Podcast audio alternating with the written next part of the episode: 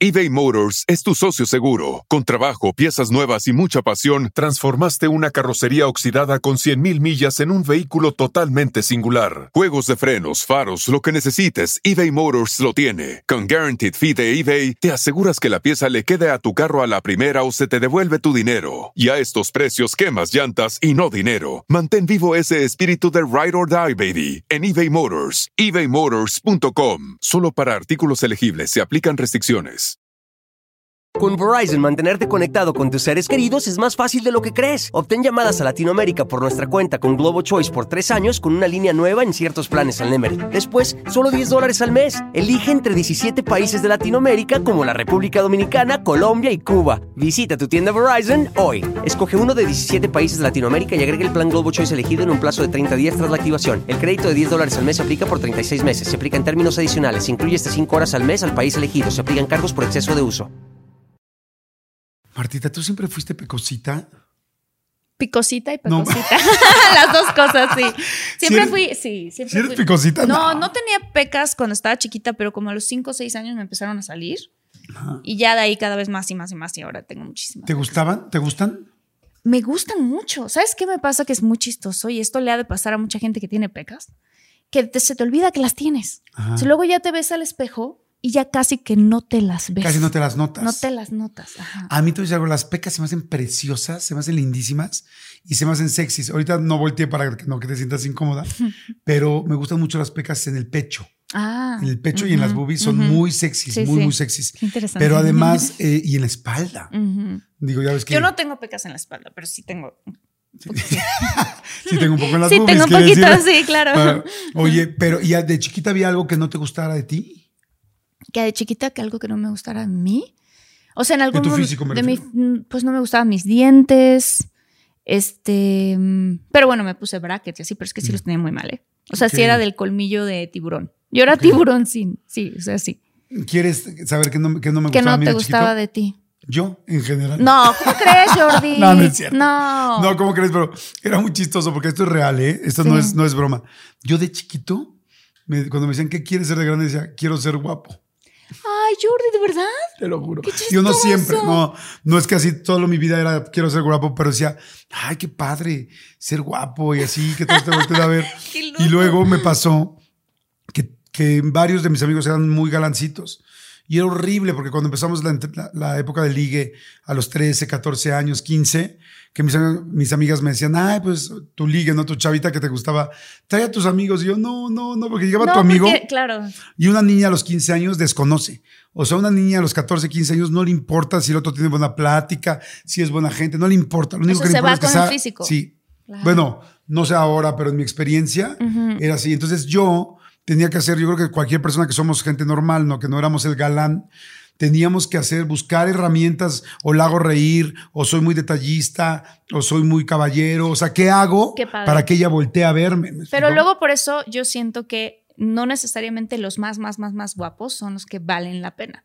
Porque son los, los, es como lo que acabas de decir, o sea, a ti te hizo ser más detallista, más romántico, más, o sea, de otra forma en la que entonces también, bueno, pero además, si eres galán, no sé, yo opino. Ay, muchas gracias. yo opino. Entonces, por la simpatía, por ese lado, ¿sabes? Siento, siento yo que es más fácil atraer a una mujer, no sé, a los 14 Ajá. años es diferente, ¿no? Pero a una mujer es más fácil atraerla por, por cómo hablas, por qué tanto tiempo de calidad le das, qué tanta Sí. atención le pones. Pero sobre todo te digo, ya un poco más grande. Ya más grandes, cuando, sí, de cuando chavito una no. es chiquita, cuando Sí. las niñas son chiquitas, y yo me imagino que lo mismo que estoy diciendo yo, que sí me costó trabajo, pues me imagino que va a ser difícil también para una niña. Para una niña Sí. que no se siente guapa o que, que no es quizá la más atractiva, porque tenemos que aceptar cuando somos y cuando no somos. Sí. Cuando una niña no es tan atractiva, pues también niños de 13, 14 años, quizá en la adolescencia no estás pensando en qué tan interesante es la niña o qué tan inteligente o qué tan bondadosa es. Sí. Somos también Yo, somos un poco muy- tontos. Yo era muy peluda. Sí, ¿de Yo era como de las, o sea, de las piernas, tenía como mucho, mucho pelito Ajá. Y no me dejaba mi mamá. Rasurarte. rasurarme. Entonces yo ya tenía 13 años y era así de mamá. Entonces me ponía las calcetas muy arriba No, mi vida. para que no me viera. Pero ya gracias a la depilación láser ya no. Oye, ¿y tienes depilado láser los brazos? no, los brazos no. Pero Pues los ya no eres- brazos, no, los brazos nunca fui peluda. O sea, fue más bien como Las las, piernas. piernas. Ah, qué chistoso. ajá. Y ni siquiera arriba, era como abajo. Ay, como esas cosas, cuando uno es chiquito, La una- vida, sí. uno es este, Sí. si te trauma con ciertas cosas, ¿no? Sí, entonces a mí me traumaba mucho enseñar mis piernas. Qué chistoso. Ujú. Oye, pues a ver, piense cada quien qué, trauma, qué le traumaba de chavito y Sí. cómo evolucionó eso ahora. Claro. O sea, cómo hoy te preocupa eso, no. Por ejemplo, a mí, pues eso, el buscar ser un galán ya es lo último que me preocuparía hoy, ¿no? Es más, si me dicen, ¿qué cambiarías de tu cuerpo? ¿Estás Dirían, contento con tu Sí, estoy muy contento. Quizá me gustaría ser un poco más alto. Me gustan mucho las mujeres altas. Entonces, este, quiz- quizá me gustaría ser un poco más alto, pero fuera de eso, nada. Y, y- y ni bronca tendría. ¿eh? Porque también me gustan las altas porque las veo. O sea, me gusta besar para arriba. Qué chistoso. Me encanta besar para a mí arriba. también. Ah, sí, A claro. mí me gusta más alto Tú has que tenido, yo. tú has tenido muy altos. Muy altos, o sea, de 1,90, 1,92, o sea, Ujú. Luis es- tiene, él mide 1,95. Yo tuve una novia que medía, casi todas han sido más altas que yo. Mm. Y una en especial medía 1,84, con tacones Wow. 1,94. Wow, Jordi. Y me encantaba. Y, Y, entonces- no te, o sea, no, No, se te hace no, no. ningún complejo de no, nada. no, ella, me- ella salía y me decía, oye, me pongo flats. Y yo, no, no, no. No juegues, ponte los tacones, ves preciosa, por favor. Wow. Suplicaba que se pusieran los tacones. Me Qué encantaba padre, verla alta. qué padre. Y te voy a decir una cosa. eh, me, me- me parece muy estético. Todos los cuerpos son estéticos, realmente hay de todo y todos, todos me gustan. De diferente, hay diferentes cosas que me gustan de cada uno. Sí. Pero el alto me parece estético y, este, y además hay una cosa que es real. O sea, en horizontal todo es lo mismo. O sea, ya cuando vas a hacer el amor, estás en horizontal. Si estás arriba, abajo, tal, o sea, digo, si de repente Depende, haces más. porque no contabas en el otro episodio que el, que el volador de Papantla y que... Ah, no, no, con ella nunca, no, con ella nunca pude hacer un volador de papanta. La bronca es cuando ya estás en la regadera, por ejemplo, y quieres tener relaciones en la regadera, ahí se está cañón, porque si no le llegas, o sea. Mm. Claro, no alcanzas. no, no. Dios mío. No, ya hay que arrancar. Ah, sí. Arrancamos, arrancamos, ya, ya se está poniendo nerviosa. Martita, ¿arrancamos? Venga, arranca tú, Arrancamos. arranca tú, Martita.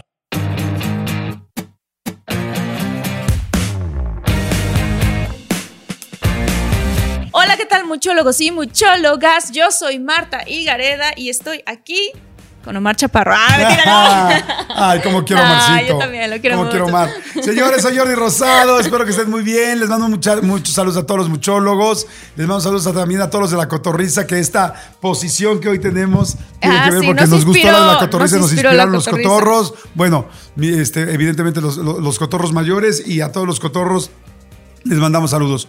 Este, y señores, hoy va a estar bien interesante Sí. el tema. A toda la gente que nos está escuchando vía Pitaya, a toda la gente de Estados Unidos, a toda la gente de México, a toda la gente de Latinoamérica.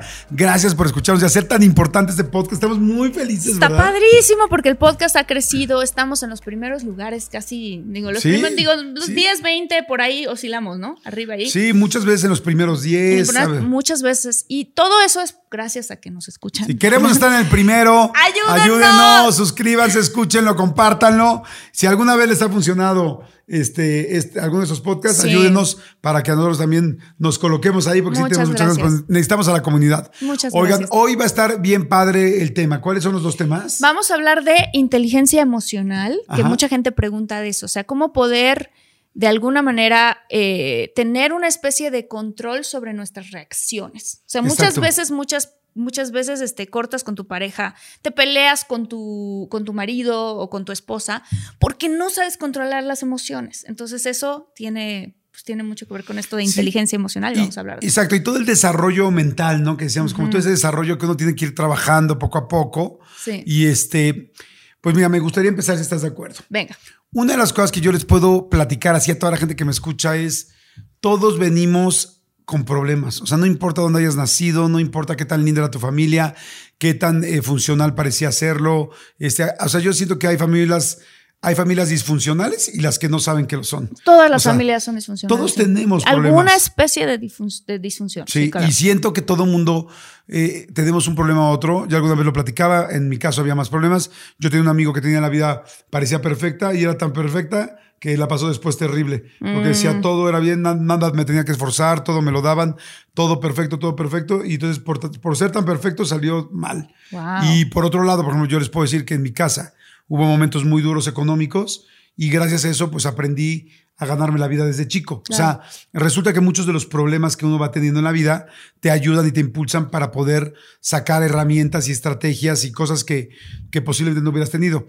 Pero lo que sí creo es que es bien importante aceptar que uno puede mejorar. Exacto. Eso, Jordi, esa parte. Yo lo que siempre digo es, no importa de dónde vienes, sino a dónde quieres ir. O sea, es que yo tenía miles de problemas, es que en mi casa se divorciaron, es que en mi casa había violencia familiar, es que hubo un abuso sexual. Eso pasa mucho, lamentablemente. Es que eh, éramos muy pobres, es que no sé. Me castigaron mucho, o como tu amigo, ¿no? Me dieron de todo, entonces ya salí al mundo y cuando alguien me dice que no, me pongo muy enojado. este, sí, no, no, no, no aprendí eh, la tolerancia o la frustración, porque todos me decían que sí, este, o crecí con muchísimo dinero. Yo tengo un amigo que me decía, o sea, ya grande, es un señor de 40 años que me decía, mi problema de hoy es que fue tanto el dinero que tuve, fue tanto lo que me dieron, mm. que no sé trabajar, me siento un inútil. Y me decía, te voy a decir una cosa que me da mucha pena decirla. Me dice, yo apenas, por primera vez a mis 40 años, hace seis meses, me dijo, me subí a un avión comercial, porque toda mi vida viajé en, aviones, en avión privado. Ah, wow, qué Me dice, y no sabía cómo. No sabía cómo llamas a la señorita, no sabía cómo haces, saludas, son saludos al de al lado.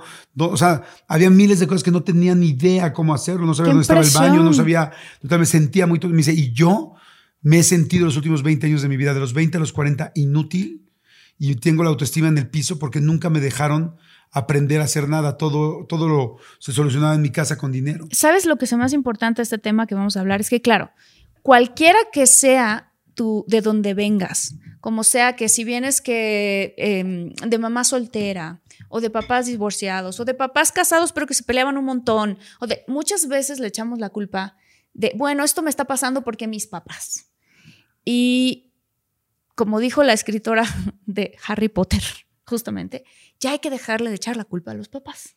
Porque uno ya de adulto puede tener y tenemos todos esa capacidad de cambiar de mejorar, como dijiste Jordi, y de poder encontrar otras herramientas, así como cuando vamos a la escuela y nos enseñan este, cómo sumar. Exacto. Y cuando vas a jugar tenis o, o, aprendes a jugar básquetbol, dices, a ver, si la tiro así, ¿no? Y entonces aprendes que tienes que mover la mano de cierta manera. Lo mismo con nuestra cabeza.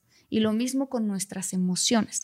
Lo que está fuerte es que en las escuelas no enseñan inteligencia emocional. Sí, que decíamos hace rato, debería haber una, ya una materia en serio, los diputados de cualquier país que nos estén escuchando, senadores, deberían de poner eh, obligatorio inteligencia emocional. Sí. Porque yo lo que decía también es eso, es, hay gente que le echa la culpa a sus papás o lo que dijeron sus papás de por vida.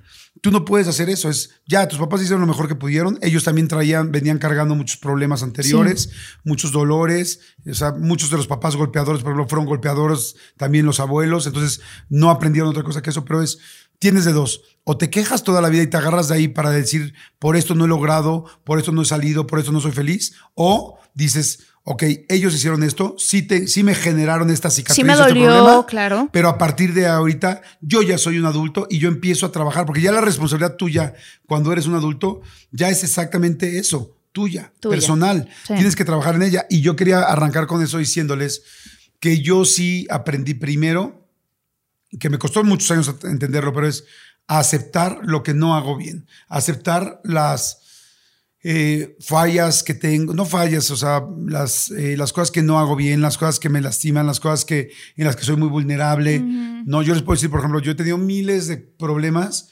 que he tenido que ir sacando adelante. La primera, por ejemplo, el primer problema que tuve fue a los seis años que yo tenía un problema de miedo real, o sea, de miedo que yo no podía estar en la oscuridad ni un segundo. O sea, de miedo a los fantasmas y de miedo a los fantasmas, a los monstruos, a los que no sabía que había. Y entonces a mí a los seis años y medio, siete, me tuvieron que llevar al psicólogo literal como tres o cuatro terapias para yo poder dormir solo en un cuarto, para yo poder salir adelante. ¿Te puedo hacer una pregunta? Claro. ¿Y tú sientes que de alguna manera ese miedo se puede reflejar si ya estás de adulto que te cueste trabajo estar solo?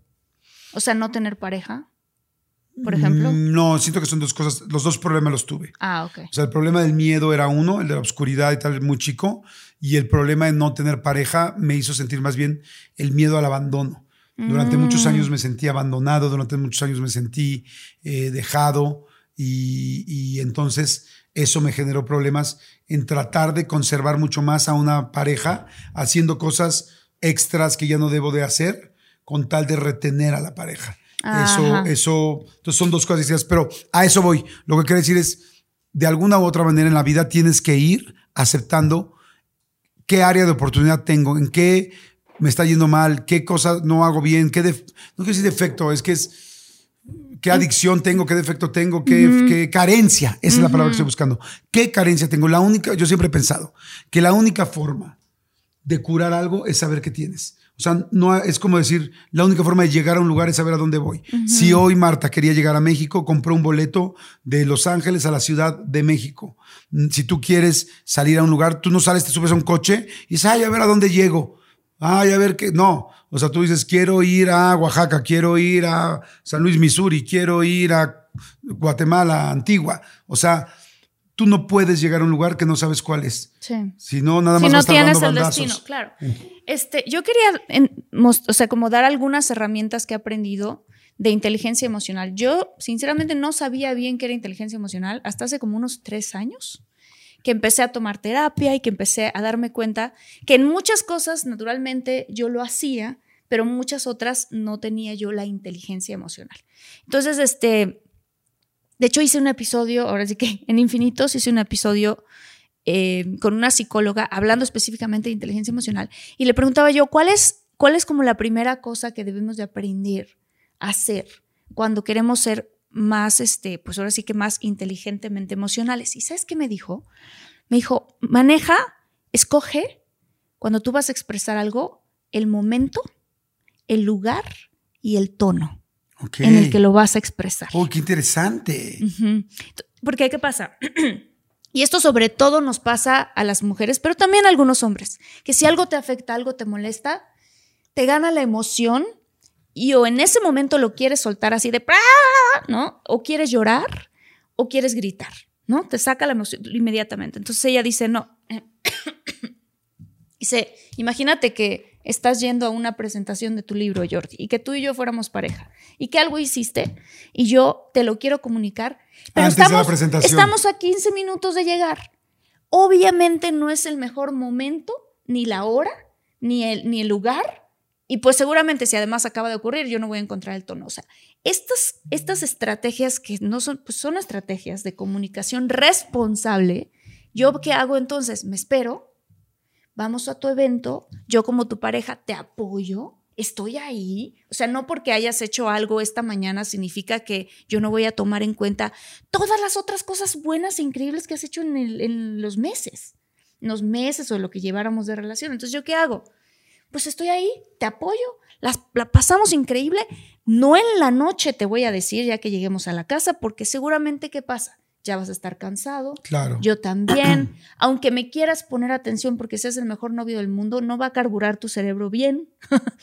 y porque esa noche se trata de ti, no de mí, ni de lo que haya pasado. A menos que haya pasado algo gravísimo, Claro. ¿no? Evidentemente. Entonces, ¿qué haces? Te esperas al otro ¿Cómo día. dijiste? El lugar. Es escoger el, lugar- momento. El momento, perdón. Ajá. El momento. El, el lugar y El tono. el momento, el lugar y el tono. Está buenísimo. el momento, el lugar y el tono. Entonces, yo no te voy a decir nada esa noche, pero entonces, ¿qué hago? Me espero al otro día, no en la mañana, luego, luego. En algún momento estamos comiendo o salimos a caminar, que esa es una muy buena técnica de inteligencia emocional. Si el problema es grave, no te sientes enfrente de la otra persona y le sueltes el problema. Porque esa persona en ese momento va a sentir unas ganas de pararse de esa silla o como no puede, se va a defender, ¿no? Entonces, ¿qué pasa? Que si los dos salen a caminar, ya los dos de entrada están yendo a un lugar en común. Ok, qué ¿no? Ya interesante. están está yendo a un eso. objetivo, Ajá. aunque sea caminar a dar la vuelta Claro. o lo que sea. Si vas caminando, o sea, como que rumbo. en medio, o sea, más bien entre líneas, ya están haciendo algo que van hacia el mismo rumbo. Exacto. Ay, qué interesante. Ya estás haciendo algo que va en el mismo rumbo. Y entonces, ¿qué haces? En vez de decirle a la persona, oye, ¿sabes qué? Es que, no sé, a ver, invéntate algo que haya sido un pleito, que pudiera generar un pleito con alguna ¿Sabes qué? Es que me molesta mucho que. No sé qué. ¿Qué será? Me molesta mucho que no hemos tenido sexo. Ok. Entonces, por ejemplo, si tú le dices a la persona, este, hay maneras, ¿no? De hablar. ahí viene la siguiente, el siguiente tip es cómo es escoger las palabras. ¿Cómo vas a decirle a la persona las palabras, no? Entonces, si tú le dices a la persona, ¿sabes qué? Es que yo siento que ya no me pelas eBay Motors es tu socio seguro. Con trabajo, piezas nuevas y mucha pasión, transformaste una carrocería oxidada con 100.000 millas en un vehículo totalmente singular. Juegos de frenos, faros, lo que necesites, eBay Motors lo tiene. Con Guaranteed Fee de eBay, te aseguras que la pieza le quede a tu carro a la primera o se te devuelve tu dinero. Y a estos precios, quemas llantas y no dinero. Mantén vivo ese espíritu de Ride or Die, baby, en eBay Motors. ebaymotors.com. Solo para artículos elegibles se aplican restricciones ya entraste con la espada desenvainada, ¿no? Pero en cambio, si tú le dices, oye, mi amor, fíjate que me encanta que por lo general, si es que es verdad, o sea, tiene que ser verdad, pero por lo general, tú, o sea, siempre tenemos una intimidad bien padre, es muy bonito cómo nos apapachamos, ya sabes, como me encanta a mí porque además yo sé que eres un hombre muy ocupado, pero cuando tenemos ese tiempo para los dos, bueno, yo me siento lo máximo. Y he notado últimamente que pues, no nos hemos dado el tiempo para eso. Porque acuérdense, no es que él no te lo dio, tú también no te lo diste para él. O sea, no estás poniendo toda la responsabilidad en esa persona. Es, he notado que no nos hemos dado el tiempo y a mí me encantas. Y a mí me encanta. Entonces, en vez de llegar con un ataque o en vez de llegar con un, ¿no? Este, no me cumples, que, que eso suena muy raro, pero bueno, estás hablando desde una vulnerabilidad y una sinceridad. Claro. Porque si te pones a pensar es, bueno, en realidad, ¿qué es lo que me pasa? Que yo extraño esa intimidad. Entonces le hablas de tus sentimientos. Fíjate que ahorita que estás diciendo eso me acordé de algo bien lindo que le aprendí también en uno de los cursos o talleres que tomé, que es reforzar en positivo. Ajá. O sea, si tú de repente agarras y dices, es que por ejemplo mi pareja nunca me dice que estoy guapa o mi pareja nunca me dice que me extraña, este, hay dos formas de hacerlo. El día que te dice es, es que nunca me dices, es que nunca tal, y entonces cierras más al otro, ¿no? Sí. Pero sin embargo, si un día te dice qué guapa te ves y tú le escribes, no sabes qué feliz me pongo cada vez que me dices una cosa como esta, para me hiciste el día, mil gracias amor, te mando un beso, refuerzas en positivo, ¿no? Este, oye, te extraño este, ay, me encanta que me lo digas, no sabes, yo te extraño también siempre. Y hoy, qué, qué, día tan lindo, qué, qué, tarde tan más linda me has hecho pasar con ese comentario. Gracias por ser así. En lugar de decirle, es que nunca me dices. O, porque te dice te extraño es, uff, por fin. Claro. Y dices, no, pues ya empezaste a madrearte, ¿no? O sea, y entonces me decían eso, mucha gente reclamamos en lugar de reforzar en positivo. Y si te das por el otro lado, es una forma de aplaudir y no regañar o sentenciar. Totalmente. Eso de escoger las palabras es muy clave. Por ejemplo, también cuando tú le vas a expresar a alguien que algo te hizo sentir mal, normalmente, supongamos que hubiera habido una situación entre nosotros y yo me sentí que me ignoraste, ¿no? Entonces, yo puedo hablar contigo de dos maneras. Una sería la poco inteligente, digámoslo así, y es decirte, ¿sabes qué, Jordi? Eres un desconsiderado ¿no? Se oye muy fuerte porque ya estás atacando a la persona completa. ¿Qué pasa? Que nadie es, nadie es de una manera completamente todo el tiempo al 100%. exacto. Jordi, por lo general, es una persona súper considerada. La persona con la que estás seguramente tiene un montón de detalles y cosas que hace que son súper considerados. Ah, entonces, ¿cómo lo manejo? Porque si tú le dices a la persona, eres un desconsiderado, en ese momento ya le estás diciendo, tú eres así. Sí. O eres un idiota. Sí, es como cuando las mujeres dicen el nunca y el siempre. Bueno, creo que todos, mujeres y hombres, pero creo que las mujeres lo hacen un poco más. Yo es que nunca me buscas. Que sí, Es que siempre haces esto. Y entonces el otro, al generalizar tanto, ya, ya el problema ya no es ese asunto que es, que es que nunca me invitas a comer, sino es, ya es o sea, no fue la comida de ese día de las alitas. Fueron todas. todas las comidas. Entonces ya el otro se pone. Sí, es que las palabras son muy delicadas. Sí. Eh, hay que tener inteligencia emocional en cómo usas las palabras. Entonces, si yo te digo, eres un desconsiderado, yo ya te puse una etiqueta de que por siempre, para siempre, siempre has sido un desconsiderado. Y eso es mentira. Sí. Obviamente no es verdad. Entonces, ¿qué pasa? Que en vez de decirle, eres un desconsiderado, analizas, ¿qué me hizo a mí? A ver, ¿qué pasó conmigo? No tiene que ver con él, conmigo. A ver, no, pues es que yo me sentí ignorada. Cuando él no me contestó mis mensajes, no me habló, no me dijo lo que sea que haya sido, ¿no? Yo me sentí ignorada. Ah, entonces, Eso sí, yo me sentí. Entonces soy Es yo. Con lo que pasó, lo yo que me sentí esto. ajá. Yo siento tal, a mí me duele esto. No tú eres el que hace las cosas, sino yo me siento así. Sí, entonces, ¿cómo le hablas? ¿Cómo le dices a tu pareja? Oye, Jordi, este, ¿sabes qué? Es que, otra vez, normalmente tú eres súper considerado. Y hoy en la mañana, cuando no me. Bueno, estoy inventando, ¿eh? esto no pasó. Cuando no te, te hablé, te marqué, te escribí, ta, ta, ta, y no me contestabas los mensajes, me pasaron dos cosas. Una, me preocupé. No sabía si estabas bien o no, ¿no? Y la otra es que quedamos en hablarnos y entonces cuando no me contestaste y cuando incluso hasta me, me, me diste en el celular como de rechazar la llamada, pues la verdad yo me sentí ignorada. Siguiente, ¿está todo bien? Porque entonces ya hasta le das chance a la persona Sí. de darte él o ella una explicación de lo que pasó, porque normalmente tu pareja, tu amigo, tu amiga, tu hermano, tu hermana, no se despiertan ese día diciendo, hoy voy a hacerle esto para que le duela. la gente no está ahí para lastimarte. Claro. Es uno el que se siente lastimado. Oye, y hablando de inteligencia emocional, algo más ahorita que dijiste de cuando te lastiman o cuando te duele algo, una de las cosas que también he ido aprendiendo en estos años es realmente a vivir las emociones, a vivirlas y a identificarlas, Sí. ¿no? O sea, el saber qué emociones hay, ¿no? ¿Cómo estás? ¿Cómo te sientes? Oye, es que hoy me corrieron del trabajo, me siento enojado, me siento decepcionado, me siento triste, hoy terminé con mi pareja, me siento eh, melancólico, me siento, eh, no sé, también muy, muy enojado, triste. O sea, ubicar qué emociones tienes y vivirla.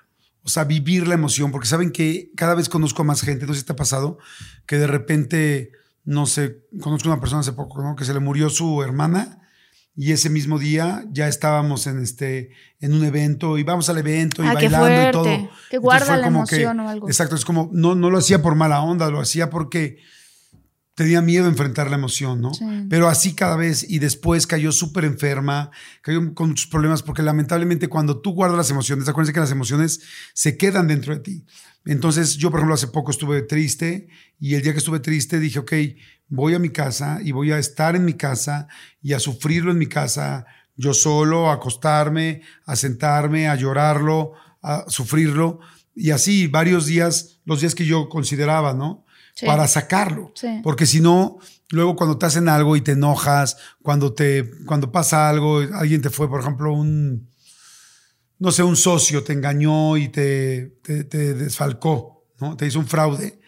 Tú no puedes agarrar y decir como que no pasa nada e irte, eh, sino que tienes, si estás enojado, estate enojado, siéntete orgulloso de que estás enojado, o sea, me refiero a no orgulloso, pero vívelo, encabrónate. Si vas a llegar a tu casa y le vas a pegar a la mesa, pégale a la mesa y, y- y se te acerca a decirte, oye, ¿quieres ir hoy al boliche? No quiero. ¿Por qué? Porque estoy encabronado, no quiero, hoy no quiero ver a nadie, no quiero hablar con nadie, para que realmente lo puedas sacar. Porque si no lo vas guardando y guardando y lo vas poniendo como una, como una losa, como la del pípila, que cada vez es más pesada, Claro, más pesada, claro, más claro. pesada. Y un día vas a estar en el trabajo y vas a reventar y, Y vas todo a mentar mundo va a madre. y decir, todo mundo ¿qué le decir, pasó? Claro. Y vas a quedar muy mal. Ejemplo, que yo creo que es algo así, más o menos lo que puedo haber pasado, Will Smith. O sea, no fue, no, no fue una casualidad que Will Smith, después de 30 años de carrera, nunca hubiera hecho algo así y se parara en medio de los Oscars a dar una cachetada a Chris Rock. Algo pasó, algo traía, algo estaba guardando. Lo fue acumulando. Acumulando, Sí. acumulando y lamentablemente lo sacó en el peor momento. Todos hemos tenido malos momentos. Sí. Pero si estás en la, premia de, en la entrega de los premios Oscar y te están viendo 60 millones de personas en el mundo y mañana No te es van el mejor momento, no es ni el lugar, ni la manera. para en este caso sería la manera, sí, exactamente.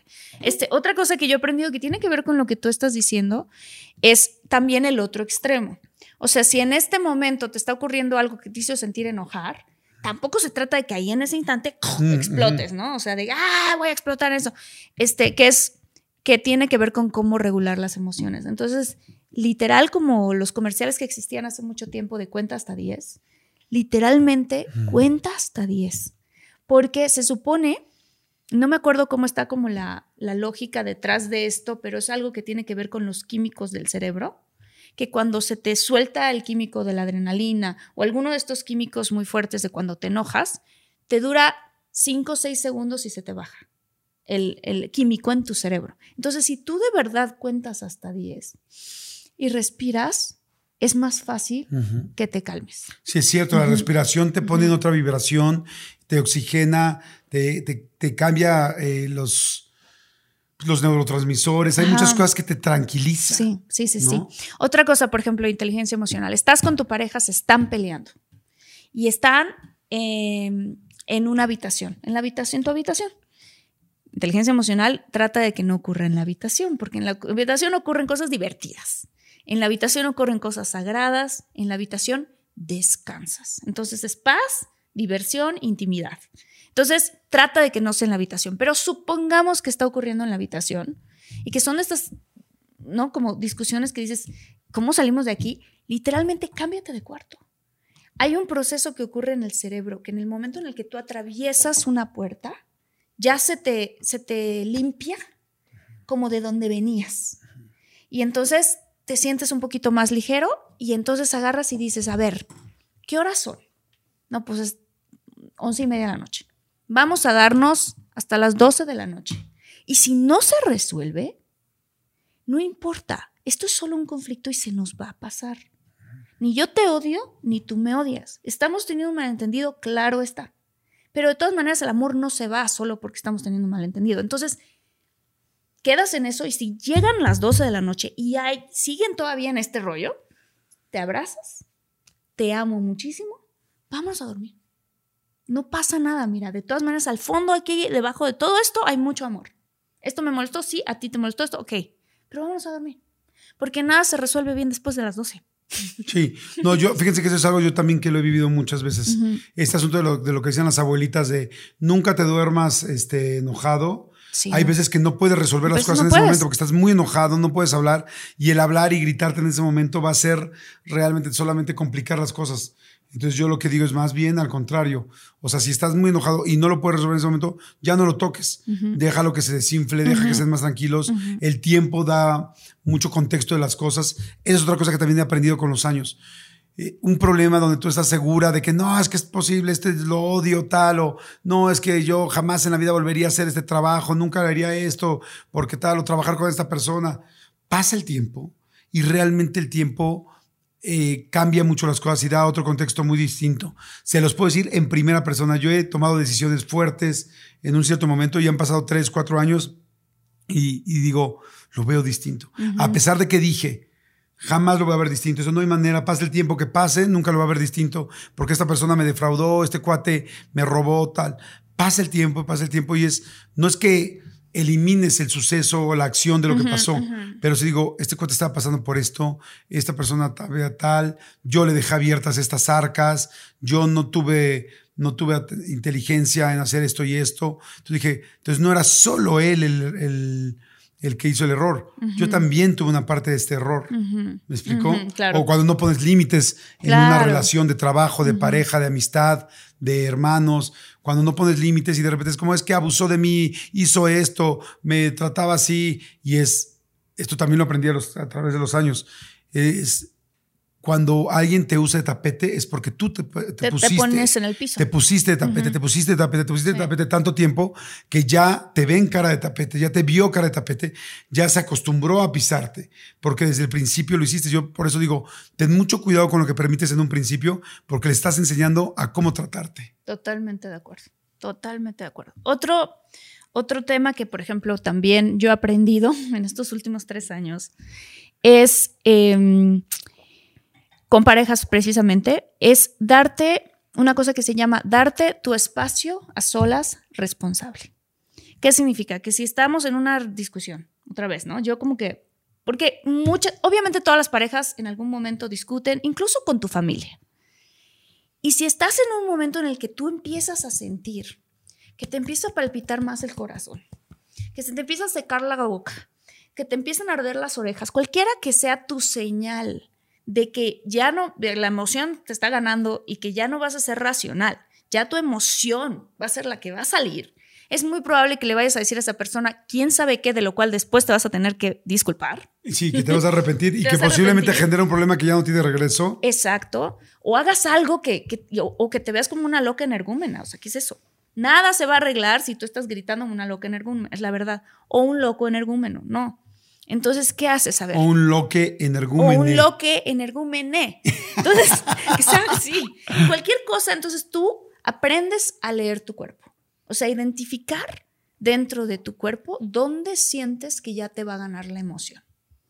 Y recordar dónde lo tienes, ¿no? Entonces, si son las orejas rojas, es ahí. Si es el palpitar del corazón, es ahí. Si es que te empieza a sudar la nuca, la frente, las palmas de las manos. Y entonces, ¿qué haces? Es tu responsabilidad, por eso se llama espacio a solas responsable. Es tu responsabilidad decir, mi amor, mi vida o hermanita linda que te quiero, ya estoy empezando a sentir que me estoy enojando. o sea, de verdad, y lo comunicas. Entonces, mira, cuando yo me enojo, me enojo. Entonces, lo que voy a hacer es, me voy a tomar mi espacio a solas responsable. Y si es tu pareja, me voy a ir a caminar y le comunicas a tu pareja. Voy a dar una vuelta a la cuadra. Me voy a tomar en el otro cuarto 20 minutos. Ah, que, 20 cervezas. No, no. me voy a tomar, voy a tomar mi espacio responsable. Me voy a ir al cuarto a chingarme 30 tequilas. Hasta GMGT. Pinche urraca. ya no te soporto. Oye, voy a ir a dar la vuelta a caminar con mi cerveza. Voy a caminar allá a la vuelta a Sullivan a recoger a una chica sexo ella muy consciente te dice, pues ojalá que te atropellen. no, no, pero sí, o sea, te tomas tu espacio y es tu responsabilidad comunicar qué te está pasando. Porque mucha gente se empieza a enojar y entonces, ¿qué hace? Se salen. Se salen o azotan la puerta o se van y la otra persona, mujer o hombre, dice, ¿qué pasó? ¿No? Estamos aquí y de pronto ya. Y la otra persona puede sentirse abandonada, que la dejaron colgando ahí o lo dejaron colgando ahí. Entonces, tú el calmado, otra vez el tono. Mi amor, estoy empezando a sentir que me estoy enojando, voy a salir a darle una vuelta, regreso en media hora. Y si necesitas más tiempo, entonces es tu responsabilidad comunicarle a tu pareja por un mensajito o a marcándole, sé que dije en media hora, pero sabes que necesito otra media hora más. ¿Para qué? Para que la otra persona no se quede esperando así de, ¿qué pasó? ¿No? O sea, ¿dónde? Pero el, objetivo es que tú te calmes, para que cuando regreses estés otra vez como en esta onda de, a ver, quiero escucharte a ti con curiosidad. Y escuchar con curiosidad es diferente a escuchar con tratar de echar la culpa. Claro. O sea, tengo curiosidad de por qué te sentiste como te sentiste. Claro, completamente. Y sabes qué les quiero decir también, a mí algo que me ha funcionado mucho. Yo, yo durante muchos años he tomado terapia y es lo máximo. Yo adoro tomar terapia. En serio, creo que todo el mundo debería tener una terapia. Sé que hay mucha gente que de repente y que nos están escuchando ahorita en el podcast no están a favor de la terapia y tal. Lamentablemente, en algún momento de la vida, no sé en cuál, la gente pensó que la persona que tomaba terapia estaba loca. eBay Motors es tu socio seguro. Con trabajo, piezas nuevas y mucha pasión, transformaste una carrocería oxidada con 100.000 millas en un vehículo totalmente singular. Juegos de frenos, faros, lo que necesites, eBay Motors lo tiene. Con Guaranteed Fee de eBay, te aseguras que la pieza le quede a tu carro a la primera o se te devuelve tu dinero. Y a estos precios, quemas llantas y no dinero. Mantén vivo ese espíritu de Ride or Die, baby, en eBay Motors. ebaymotors.com. Solo para artículos elegibles. Se aplican restricciones. No, y no. Y no tiene nada que ver con eso. Tomar terapia tiene que ver con las emociones, no tiene que ver con el cerebro. Inclusive, la gente que tiene un problema, realmente unos síntomas cerebrales, no es que, eh, o sea, no están o sea, es algo que no puedes controlar. Hay gente que tiene que medicarse, hay gente que tiene esquizofrenia, hay gente que es neurótica. O sea, y eso no es algo que alguien elija. Nadie nació diciendo, ay, quiero ser neurótico, o ay, que las, este, mira, soy esquizofrénico. No, son, son este, condiciones como uno podrá decir, ay, mira, tengo una pierna más grande que la otra, o tuve un problema porque yo soy diabético, o a mí tengo, no sé, no, me, tengo asma. Así, igualito. O sea, nadie es más ni menos. No. O sea, porque una persona tuviera un problema este, neurológico. Sin embargo, ir, al, ir a una terapia no tiene nada que ver con un problema neurológico. No. Y tiene ese tabú, ¿no? Ay, si vas a la terapia, hay eh, algo mal contigo. Exacto. Y, no si es terapia en pareja, uh, se van a divorciar. Al contrario, yo les digo algo. Si ustedes conocen a alguien que toma terapia, es una, creo que en su mayoría ya tienen un punto extra a su favor esa persona. Yo también creo lo mismo. Porque es una persona que está trabajándose, que está viendo cómo puede mejorar. yo siempre he dicho lo siguiente. Si tú tienes un problema en el corazón, vas con un cardiólogo. Si tú tienes problemas en el estómago, te sientes mal del estómago, vas con un gastroenterólogo. Si tú las emociones es lo hago, no lo hago, lo quiero, no lo quiero, no sé, me siento sola, me siento con baja autoestima, me siento así, no sé qué hacer en tal o cual situación, me siento abandonado, me siento, no sé, soy muy enojona, soy muy enojón, soy muy reactivo, soy poco tolerante, no sé. Todo lo que dije tiene que ver con emociones. Entonces, ¿con quién vas? Con un experto en emociones, que además de ser experto en emociones, que estudió eso y sabe eso, tiene experiencia. Y tres, sabe cómo decir todas las cosas. Y cuatro, muy importante, es alguien objetivo. No es tu mejor amiga, no. no. es tu novio, que tu novio te dice, no, no te vayas a, estudiar a Londres, porque mira, aquí en, y en realidad este, te está quitando una mega oportunidad nada más porque no quiere que te vayas y te va a tronar en ocho meses y ya perdiste la beca, por decirte algo. O sea, un, psicólogo, un terapeuta. Hay muchos tipos de terapeutas familiares, religiosos, este, psicólogos, psiquiatras, chamanes. Hay muchos tipos de terapeutas. Cada quien tendrá y se entenderá mejor con alguno. Te van a ayudar, van a ser objetivos, van a tratar de enseñarte. Un día me preguntó mi hija, este, yo he tomado por terapias, eh, por, por lapsos largos terapias, ¿no? Ahorita llevaba como tres años sin tomar terapia, otra vez volví a tomar terapia y estoy feliz. Y me dijo un día mi hija, hace, en la ocasión pasada, oye papá, ¿y cuándo vas a dejar de tomar terapia? Ah, claro, es que no termina. Y le dije, espero nunca, mi amor. Le dije, porque hay veces que, que literal voy a platicar con una persona a la que respeto, a la que eh, admiro, y a veces quizá no tengo ningún problema, pero hay otras ocasiones que sí los traigo, pero siempre la paso bien porque no es tan fácil encontrar a alguien con quien confíes. Y si les digo, no es fácil, ir con un terapeuta es como ir con un ginecólogo. O sea, no el primer ginecólogo te va a sentir cómoda, quizá te cuesta trabajo, no te sentiste cómoda como, no sé, el tacto, cómo te tocó, no sé.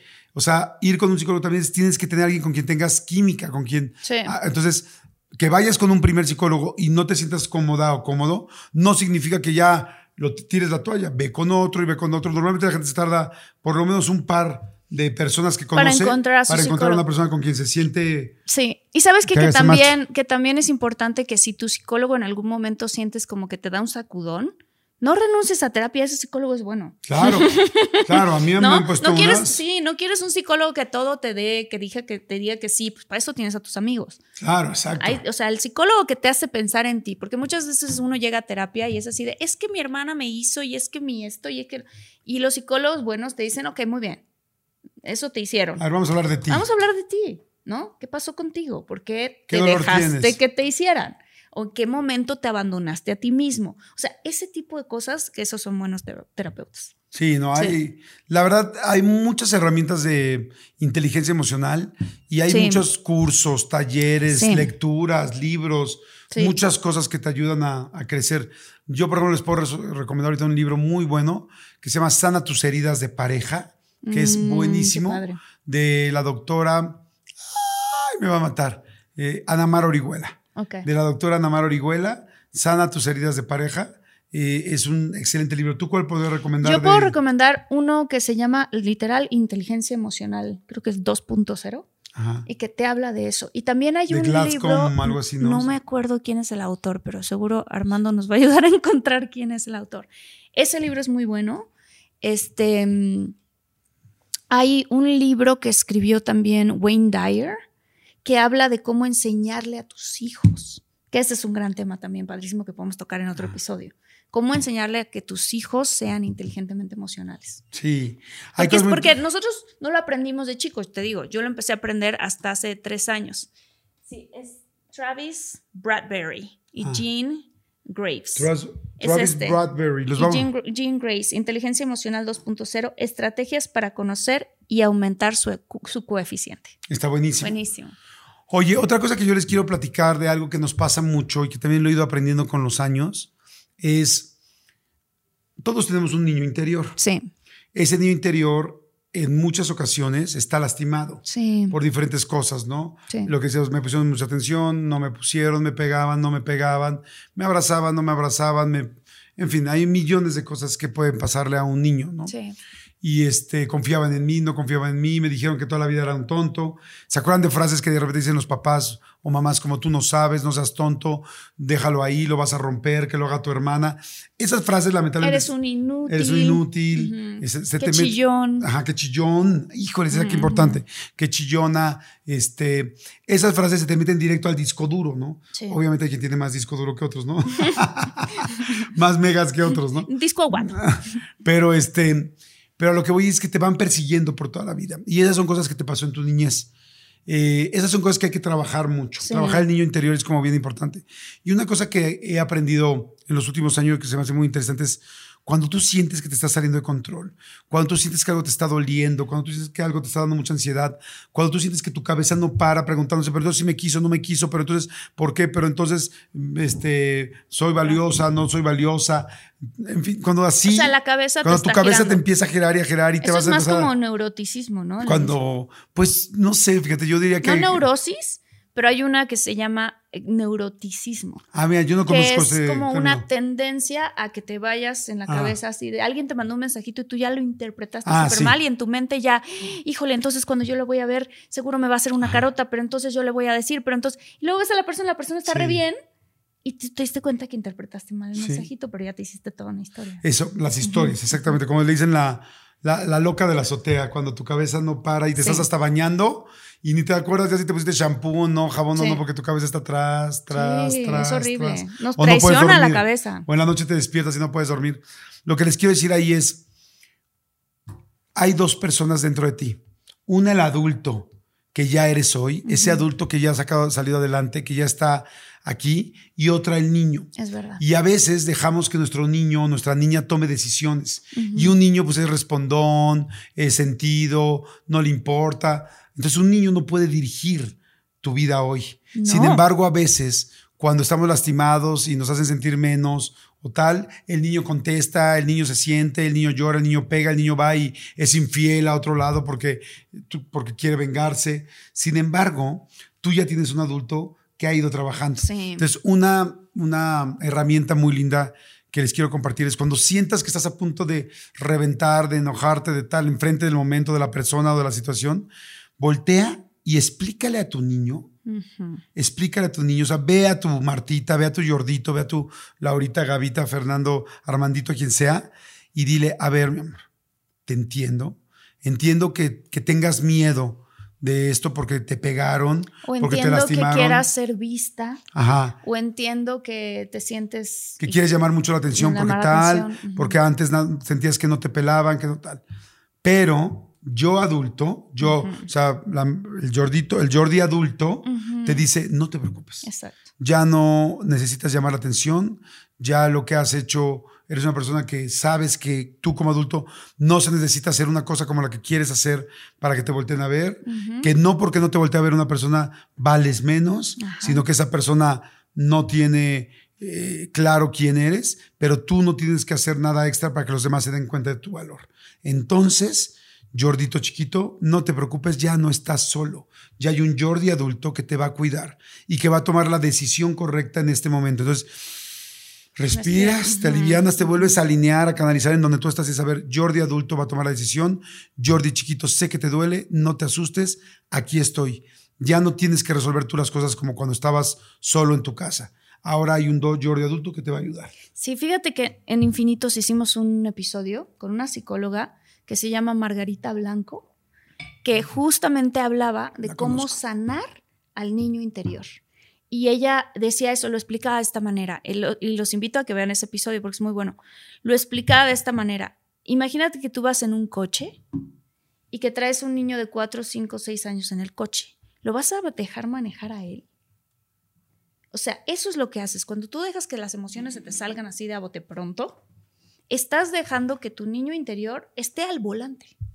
Entonces tu niño interior al volante no va a saber qué hacer, no va a saber cómo comportarse, no va a saber, no tiene las herramientas todavía. Entonces tú como adulto le dices al niño que quiere llorar, que quiere ser visto, que quiere, ¿no? Lo que sientas en ese momento con tu pareja, con tu familia. Eso dice mi terapeuta, ¿no? Mi terapeuta dice, cada vez que tú sientas ganas de llorar o ganas de gritar o ganas de... Es tu niño interior, que en ese momento está saliendo. Entonces, ahí te toca a ti como adulto agarrar el volante y decirle a tu niño interior, no te preocupes, yo te tengo. Entiendo que te sientes así. Entiendo que te sientes así.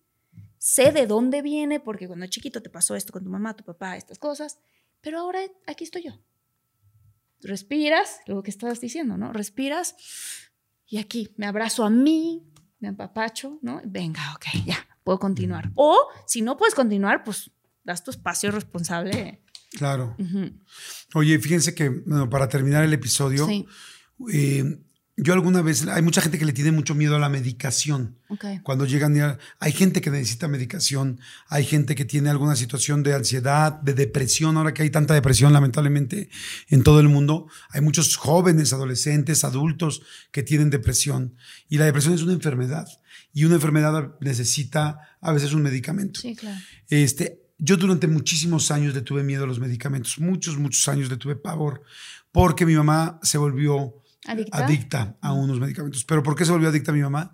Y fíjate, eso jamás en la vida lo había dicho. Porque ella se los autorrecetaba. Ah, O sea, una vez que ella le recetaron algo, ya es, ah, pues con el ribotril me siento más aliviada, pues entonces en lugar de la mitad me tomo uno completo. Ah, pues hoy está más cabrón, pues me tomo uno y medio. Y así se fue. Entonces sí fue muy fuerte. Yo siempre tuve mucho miedo. En una época de mi vida, hace mucho, hace como unos 20 años, yo estaba muy reactivo. Me acuerdo que llegaba yo a un ballet parking y si no me atendía, no me decía, gritaba y me prendía muy rápido. Yo Ujú. normalmente no soy así. Ujú. Y dije, wow, ¿por qué estoy así? Ujú. O sea, estoy muy, muy, muy reactivo. Lo platiqué con mi terapia y la, mi, mi terapeuta me mandó unos, eh, ¿cómo se dicen? Eh, tranquilizantes. o- Tranquilizantes, ajá. sí, sí. Y, y yo tenía pavor y dije, ah, no, no, no, es que yo no quiero medicarme porque tenía miedo, porque había visto lo que me había pasado con mi mamá, ¿no? Y, este, y entonces me dijo, te, voy a, te la voy a poner así. Y me encantó porque así fue como decidí tomármelos. Me dijo, tomarte un medicamento psiquiátrico es para, es- son como a una bicicleta, a una bicicleta de ponerle llantitas. No te lo voy a dejar todo el tiempo. Mm, Solamente te estoy pidiendo que durante seis meses lo uses para que vaya bajando tu nivel de ansiedad y te des cuenta que no pasa nada si el ballet parking hace esto o no, si te contestan esta vez o no, si tal, tal. Y una vez que te des cuenta, te voy a quitar las llantitas Mm. para que te des cuenta que puedas aprender a vivir sin eso. Pero ahorita necesitamos las llantitas porque te está costando trabajo el equilibrio. Mm. Y le dije, ok, me gusta mucho cómo lo explicaste. Dije, ok, va. Dije, pero ¿me prometes que me vas a quitar las llantitas en seis meses? Me dijo, sí. Quizá necesitemos ocho o quizá cuatro, pero no lo vamos a ir viendo. Y efectivamente a los seis meses me quitó el medicamento, me sentí más tranquilo con el medicamento y nunca en la vida hasta hoy he, No vuelto, he vuelto a tomar. tomar medicamento. Sin problema alguno lo volvería a tomar si lo necesito, ¿no? No es Sí, algo sí. que me dé pena ni que me preocupe ni nada por el estilo. Pero, pero me gustó mucho la explicación y se las quería decir por si alguien que nos esté escuchando, que nos esté viendo en YouTube, le funciona y le puede ayudar, ¿no? Sí, y que, pero que sí tiene que ser un psiquiatra Ah, que no, te no, lo claro. recete, ¿no? No, no, Sí. ahí sí es delicadísimo. Sí, sí, sí. Porque al final son, son medicamentos muy, muy agresivos, muy. No, no, no, no solo agresivos, son muy adictivos. Son adictivos. Entonces hay que tener mucho cuidado. Sí.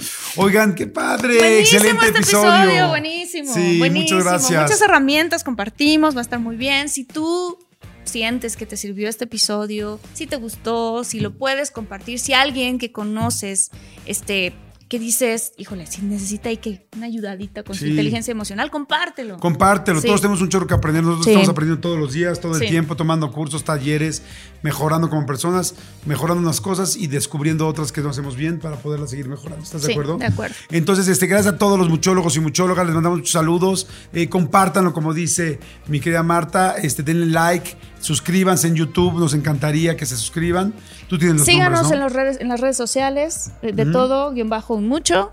Y le mandamos saludos muy especiales, muy especiales a Moni Becerra, A Moni Becerra, a Irene a Rodríguez, Juan José Chacón, Melissa me- Ríos, a Il- Hilary Álvarez, Diego Guillén, Valeria Moreno, gracias, gracias, gracias. Elizabeth gracias. Álvaro Viridiana. Ya saben que siempre mandamos a muchólogos que han estado muy, muy presentes en las redes y todo, pero bueno, a todos les mandamos saludos, buena vibra que tengan un excelente día.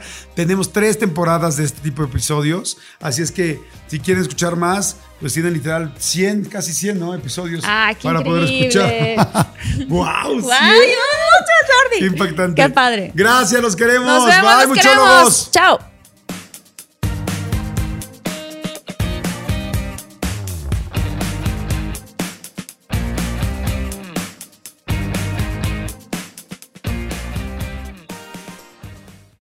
A algunos les gusta hacer limpieza profunda cada sábado por la mañana. Yo prefiero hacer un poquito cada día y mantener las cosas frescas con Lysol. El limpiador de inodoros de Lysol ofrece una limpieza 2 en 1 al desinfectar el inodoro y el cepillo y eliminar el 99.9% de virus y bacterias. No solo limpies, limpia con Lysol.